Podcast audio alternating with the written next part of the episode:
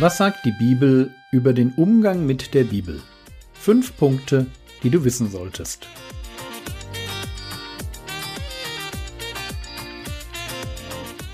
Theologie, die dich im Glauben wachsen lässt, nachfolge praktisch dein geistlicher Impuls für den Tag. Mein Name ist Jürgen Fischer und heute geht es um das Leben als Krieg. Wenn ich mir anschaue, aus welchen Richtungen der Glaube von Christen heute angegriffen wird, und wenn ich mir diese Frage stelle und mich gleichzeitig frage, was mein eigenes Leben bislang vor Stillstand, Entmutigung und Sinnlosigkeit bewahrt hat, dann stelle ich zwei Dinge fest. Die meisten Angriffe auf den christlichen Glauben werden gegen die Bibel geführt.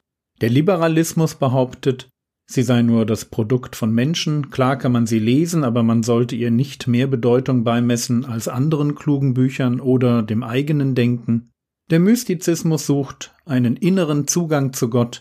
Gott ist in mir und nicht in seinem Wort. Gott erleben statt Gott erlesen. Irrlehrer jeder Couleur verführen durch ihre Halbwahrheiten, zitieren die Bibel wie der Teufel in der Wüste das auch tut, und wollen doch nur eins. Mir sagen, wie ich die Bibel zu lesen habe, mir meinen persönlichen Umgang mit der Bibel nehmen und mich zu ihren Gefolgsleuten machen. Die meisten Angriffe auf meinen Glauben sind eigentlich Angriffe auf mein Verhältnis zur Bibel. Und wenn ich mich frage, was mich vor Stillstand, Entmutigung und Sinnlosigkeit bewahrt, dann ist das genau meine Nähe zur Bibel. Sie ist mir korrektiv, sie befruchtet mein Denken, durch sie spricht Gott in mein Leben hinein, und mit ihr führe ich die Kämpfe, die mein Leben prägen. Das ist auch der Grund dafür, warum die Bibel in Epheser 6 das Schwert des Geistes genannt wird. Paulus beschreibt unser geistliches Leben als einen permanenten Kampf gegen die bösen Mächte, die auf dieser Welt ihr Unwesen treiben. Wir haben als Christen mehr Feinde, als uns lieb ist. Und dann beschreibt Paulus das Bild eines römischen Soldaten nutzend die sogenannte Waffenrüstung Gottes. Und zuletzt kommt das Schwert. Epheser 6, Vers 17 Nehmt auch das Schwert des Geistes, das ist Gottes Wort. Gottes Wort ist das Schwert des Geistes. Wenn wir geistlich in diesen irren und wirren Zeiten überleben wollen, brauchen wir eine Waffe. Eine Waffe, um uns zu verteidigen. Etwas, das den Feind auf Abstand hält. Etwas, womit wir seine Lügen entlarven und widerlegen können. Und das, was uns der Heilige Geist gegeben hat, das ist Gottes Wort. Wenn wir in der Bibel lesen, wenn wir nachsinnen, darüber reden und das Gelesene verinnerlichen, dann sind wir wie römische Soldaten, die mit ihrem Schwert trainieren, die sich vorbereiten auf den Moment des Kampfes. Und der Moment wird kommen. Paulus schreibt im Blick auf die ganze Waffenrüstung Gottes in Epheser 6, Vers 13, Deshalb ergreift die ganze Waffenrüstung Gottes, damit ihr an dem bösen Tag widerstehen. Und wenn ihr alles ausgerichtet habt, stehen bleiben könnt. Deshalb, weil wir wie Landungstruppen über feindlichem Gebiet abgeworfen und in einen bestehenden Konflikt als Krieger des Lichts hineingeboren wurden, weil wir einen Feind haben, der es darauf anlegt, uns umzulegen. Deshalb ergreift die ganze Waffenrüstung Gottes. Und dazu gehört das Schwert des Geistes, das Wort Gottes. Wir müssen es ergreifen und lernen, damit umzugehen. Wir müssen die Bibel meistern, weil wir sonst im Kampf gegen den Teufel nicht bestehen werden. Wir müssen es lernen, an dem bösen Tag Widerstand zu leisten. Wir dürfen nicht fallen. Es steht einfach zu viel auf dem Spiel. Mir scheint, dass Christen heute glauben, es sei leicht gerettet zu werden. Ist es nicht. Es war der Herr Jesus, der davon sprach, dass der Weg zum Leben schmal oder anders übersetzt bedrängt, angefochten ist. Matthäus 7, Vers 13 denn eng ist die Pforte und schmal der Weg, der zum Leben führt, und wenige sind, die ihn finden.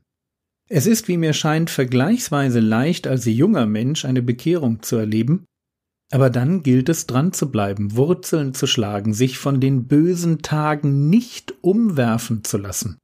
Es gilt ausharren zu lernen, mit Widerständen, Versuchungen und Verführungen richtig umzugehen, sich den eigenen Dämonen, den Angriffen von außen und im Alter, dem körperlichen Verfall zu stellen.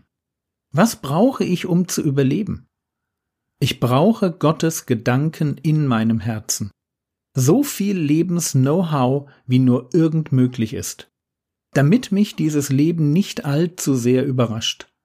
Es wird immer noch, also mein Leben wird immer noch genug Herausforderungen parat haben. Das garantiere ich dir. Es ist Krieg. Aber ich kann vorbereitet und gerüstet in den Krieg ziehen. Zu Weihnachten habe ich meiner Frau ein Sammelband Prinz Eisenherz von Hal Foster geschenkt. Und klar, Comics, die lese ich auch. Die Ritter der Tafelrunde, von einem Abenteuer ins nächste, von einer Auseinandersetzung in die nächste, ständig unterwegs und wie ich finde ein gutes Bild für mein Leben. Und deshalb sollte ich tun, was Ritter tun. Darauf achten, dass mein Schwert scharf ist. Und täglich damit trainieren. Was sagt die Bibel über den Umgang mit der Bibel? Das war das Thema dieser Woche und es war ein wichtiges Thema, an dem, wie du jetzt weißt, dein geistliches Leben hängt. Du wirst entweder eine Kämpferin die mit dem Schwert des Geistes in der Hand dem Bösen in all seinen Facetten entgegentritt, oder du wirst als Krieger des Lichts scheitern. Es gibt für dich in dieser Auseinandersetzung keinen neutralen Grund. Der Teufel wird dich nur dann in Ruhe lassen, wenn dein Glaube entweder nicht echt ist oder er dich besiegt hat. Aber genau das darf nicht passieren. Wir müssen überwinden, weil die Welt uns braucht. Und das ist auch der Grund, warum ich in einer Zeit, die für tiefe biblische Lehre nicht mehr so viel übrig hat, so gern Vers für Vers predige. Wir brauchen das Wort Gottes, wir brauchen Lehre, weil sie rettet.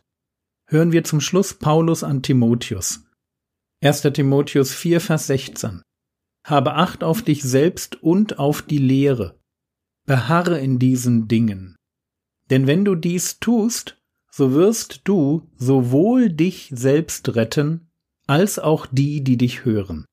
Rettung liegt im Wort, in dem, was ich verstanden habe.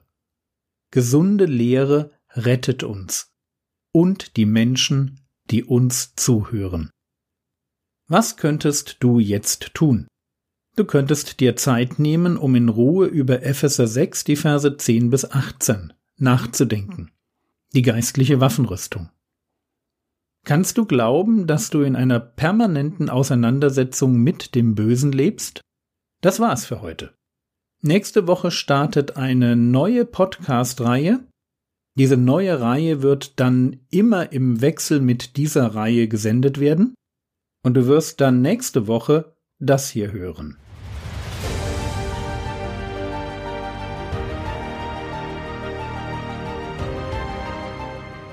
Gott wird Mensch. Leben und Lehre des Mannes, der Retter und Richter, Weg, Wahrheit und Leben ist.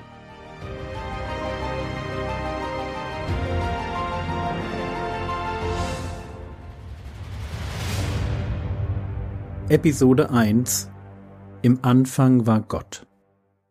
Amen.